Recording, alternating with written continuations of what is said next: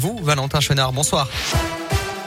Bonsoir Alexis, bonsoir à tous. À la une de l'actualité, le porte-parole du gouvernement Gabriel Attal a dénoncé aujourd'hui une situation intolérable et inacceptable en Guadeloupe où la contestation de l'obligation vaccinale des soignants dégénère en blocage et en violence. Les renforts de policiers et de gendarmes envoyés de la métropole, notamment des unités du GIGN et du Rennes, doivent arriver aujourd'hui dans l'île. En parallèle, Gabriel Attal est aussi revenu sur la situation sanitaire. La progression au cours de la cinquième vague de Covid est fulgurante, a-t-il alerté.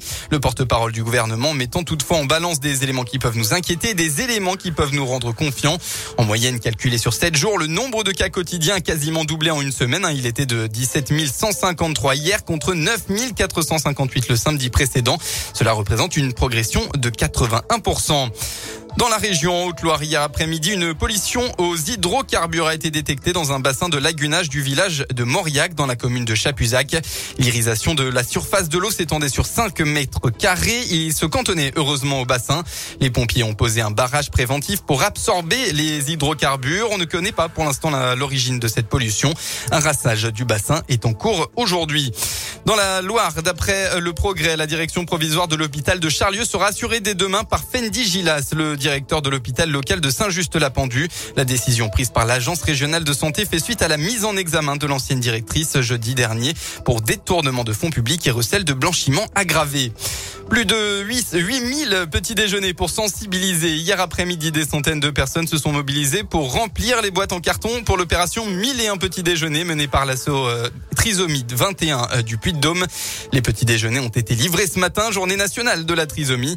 Les bénéfices de cette opération permettent d'offrir des activités aux jeunes de l'association. Les sports en football, ça y est, la SSE enchaîne enfin. Après sa victoire il y a 15 jours face à Clermont, les Verts ont battu 3 tout à l'heure à Geoffroy Guichard. Résultat final, 1-0 grâce à un but de Trauco. saint reste 19e à 12 points, mais se rapproche des concurrents, en particulier 3, Reims et Bordeaux, tous les trois à un seul point du club. Et actuellement, c'est la mi-temps entre le Clermont Foot et l'OGC Nice. Il y a 1-0 à la pause pour le Clermont Foot. Enfin, ce soir, le choc, l'Olympico. Lyon affronte Marseille en clôture de la 14e journée. Coup d'envoi à 20h45. Voilà pour l'essentiel de l'actualité. Un mot de la météo pour demain. Eh bien, pas d'amélioration dans le ciel de la région. Le temps restera nuageux toute la journée avec aucun signe du soleil. Quelques averses sont même prévues localement. Côté Mercure, similaire aujourd'hui, il fera au maximum de la journée entre 5 et 7 degrés. Et puis concernant votre semaine, oui, les températures vont baisser, mais non, ce ne sera pas un froid polaire. Ça devrait simplement se refroidir un peu à partir de mercredi.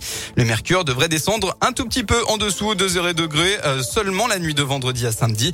Enfin, à part mardi, ce sera encore compliqué pour voir le soleil cette semaine en Auvergne-Rhône-Alpes.